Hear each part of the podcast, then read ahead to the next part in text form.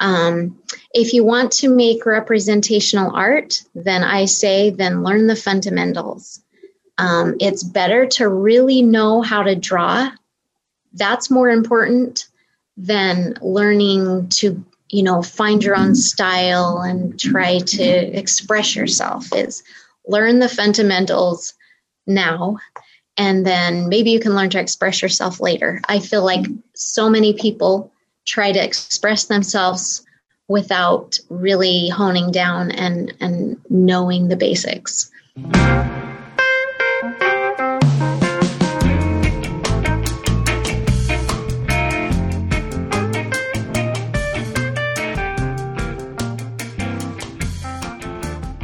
Muitas pessoas se dedicam ao desenho e à pintura com o objetivo de se tornarem artistas em tempo integral. Mas muitas questões surgem durante o caminho. Meu nome é Emerson Ferrandini e eu converso com artistas sobre os desafios, as conquistas, os erros e acertos que fazem parte dessa jornada. Você está ouvindo o Arte Academia Podcast, um bate-papo sobre desenho e pintura acompanhado de histórias inspiradoras.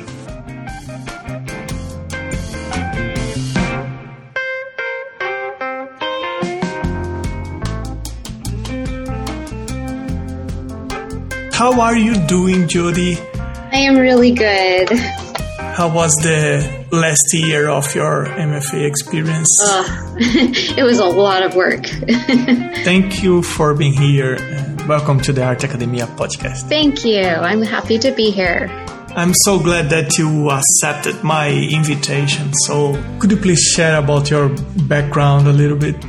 Yes, I would be happy to. Um, I've always been creative.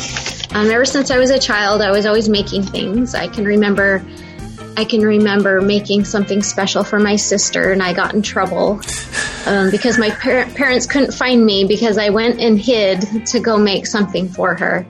And so that years later, I realized that is my way of giving, and that is my way of showing love to people is being doing something creative for them. Um, and so I took some art classes while growing up, and planned to do more of art as I got older. Um, but then I got married and I started my family right off. So I had to put my college plans of doing art on hold for many years. Um, I did some mural painting during that time, um, but it did not satisfy me. Um, and so when my children grew and um, I saw the opportunity to be able to go back to college to get a degree, then I jumped in and did that. And so I went full time and received a Bachelor of Fine Arts in studio art. Okay, in studio art. Yeah. Similar to your MFA. Yes, definitely. And I did not want to stop learning. I, I, was not ready to end there. So I wanted to get a Master of Fine Arts, and that led me to Laguna College of Art and Design. And um, my what brought me there is their focus on representational art. Um, that is what I wanted to focus on. And so I'm a recent graduate of Laguna College of Art and Design and I'm excited to put all of my energy into my art now. I know that you like to paint girls, little girls. Yes. Your paintings are amazing. And for those who don't know your work, how would you describe it? Okay, um, my work is representational. I mostly do figurative work, but I also do some landscapes and wildlife. Um, so the realism movement of the 19th century greatly influenced my work. Um, it attempted to portray things that were real, the truth of people and their emotions, without beautifying them the way that Romanticism did. And then I came across Will, William Adolphe Bouguereau, and he's the most considerable influence on my figurative work. And so my current subject matter centers on young girls as they mature through adolescence. And so, emphasizing the importance of preserving children's innocence, my paintings focus on the changes in life and giving the viewer an opportunity to stop and remember what was lost or and their transition from childhood. Um, I try to capture their emotion and connect with the viewer that way um, with their own memories of those times. And so my paintings have given me the opportunity to talk about issues such as abuse and um, human trafficking. And so I've taken the opportunity to interview a survivor of sexual abuse and trafficking. And I wept for her as I recall, as she recalled her childhood. Um, that helped me to see things differently, and it really deepened the emotion that I put into my work. I'm curious about your painting process. Typically, how is your painting process? Do you start from the white canvas and do everything, or you transfer some images to the canvas and don't draw? How is your painting process?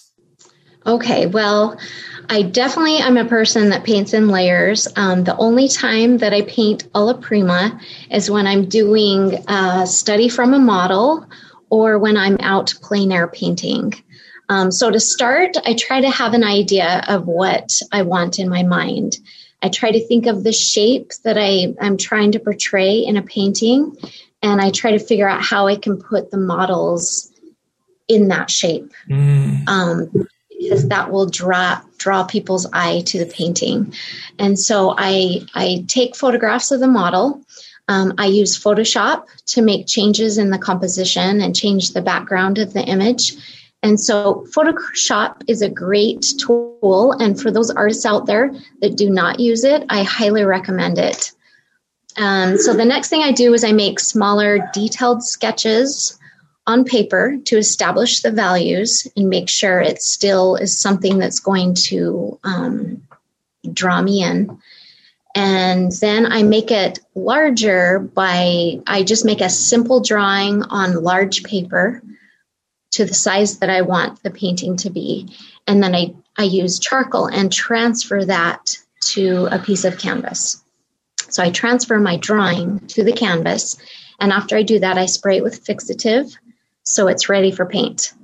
And then, and then when I start painting, sometimes I tint the canvas um, with a wash of color and solvent, mm-hmm. or I just start painting um, onto the canvas. Um, and I usually paint on linen. Um, so I use the Verdaccio method, which is an underpainting technique. Um, it was used during the early Italian Renaissance. And you use Mars Black, yellow ochre, and white. And that helps me to establish the correct values. Um, it's essential for me to do this because it helps solidify the details before I start adding the complications of all the different colors. Mm-hmm. And so once that's there, then I um, let it dry. And then I eventually I increase my palette using other pigments and start thickening the application of paint. And after the painting is dry, I apply colored glazes by adding walnut oil. Um, the glazes create a unique effect um, because it it allows the under layers of color to still show through. It's a transparent layer that intensifies the color and gives it an luminous glow. Um, it, it, cannot be obtained directly by just mixing those colors of paint. So I often work on three to four paintings at a time. And so I'm always working on something and always letting something dry. Mm-hmm. So it, it keeps me, it keeps it interesting for me. Considering the whole process, what is the moment that you think about the composition? Before taking pictures, after taking pictures before the sketching? Right. Well i i think it's necessary at least for me to try to be thinking of it at all times. So i try to think of the composition before before i even ask a model for their time. Okay. And so i try to have an idea of what i want it to be. I mean when i'm with a model i try to use their time to take all sorts of photos. Um, every once in a while, there will be one that turns out that I wasn't planning on, but most of the most of my successful images that I've been able to take have been planned out, and that's because I tried to figure out the issues with composition first. How many pictures do you take on average? I've I've taken up to a thousand with a model just because I I have a camera and I can keep my finger on the shutter and it just takes you know a blast of ten pictures for each second. So I have a lot of pictures to go through after. Um, I just try to look for something that catches my eye and um, it, it makes the process more complicated by taking a lot of pictures, but it also gives me a lot of options. Uh, you know, if I want their eyes open and they accidentally blink, or if if the angle of their hand changes a little bit, sometimes it's those little changes that have made it um, a more interesting painting. Okay, if you if we take the painting by itself, I mean, forget all about social media and buying art supplies and pricing and exhibitions and galleries and let's consider the moment that you take the brush and you're going to start painting. What's the most difficult part for you in the process? Um, probably the most difficult part for me is remembering to slow down as I start the painting because I, I go to a lot of work planning the painting. So when it's finally time to start, I am so excited to get that paintbrush in my hand. And that is that is a crucial time because it's when I make mistakes. and so if I can remember to slow down and be careful in the beginning um, and not make some of those mistakes, then the whole painting goes so much better. Um, I find many aspects of the painting challenging. Um, there's figuring out the composition, there's getting the drawing correct and getting the skin color right. Um, my favorite part, though, is closer to the end when I've gotten past the stage of looking, of it looking flat, and I start, I step back and I start to see it look a little more lifelike. That's when I enjoy using glazing and making subtle temperature shifts. Do you have an idea how many hours do you spend in a painting? For example, I'm seeing the last painting that you posted. The, the, the it's it's amazing. It's beautiful painting. Thank you. How many hours did you take to is, finish it that one? That is hard to answer that question because I'm never working on just one painting. Um, I would say um, I've been sometimes when I've worked on three paintings at a time, more detailed paintings, I usually take three months to do those three detailed paintings. Um, then I have other ones, like I did one of a nest. Um, that one was really quick, you know, maybe a week, and that was just working on it here and there. So it's hard to say because I never sit down and just work on a painting from start to finish you know, there's always a little touch I need to do there. And then sometimes it's necessary for me to wait till it dries, you know, before I add the glaze. And now it's the opposite. Let's talk about all the activities that is not painting. Galleries, social media, pricing.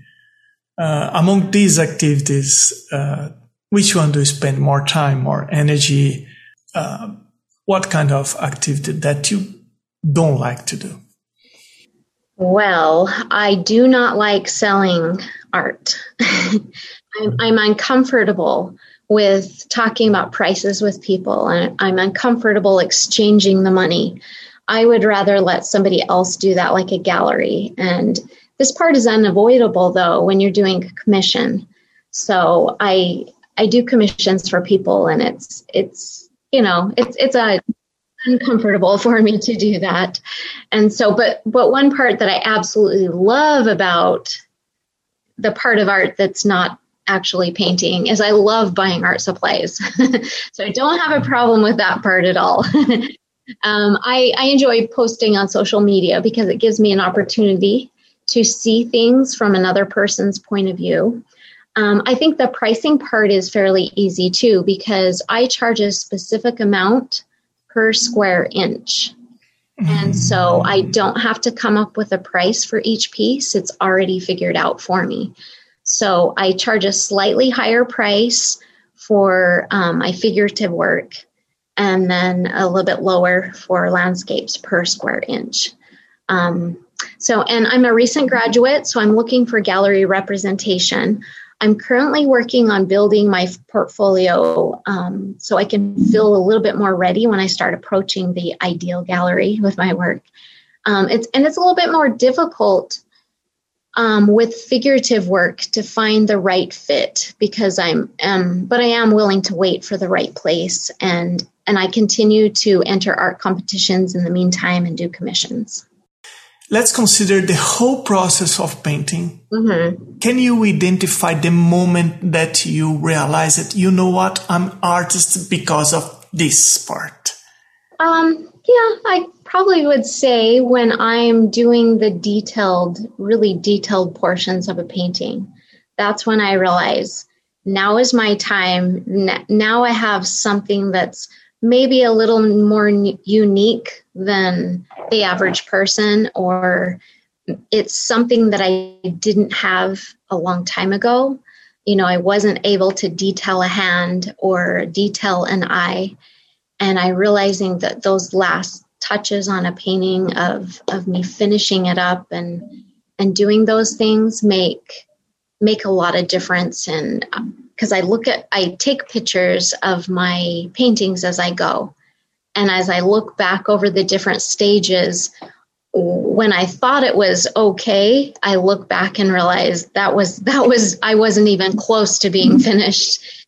So I think those finishing touches are something that makes me feel like, okay, yes, this is, this is what I do and this is what I enjoy.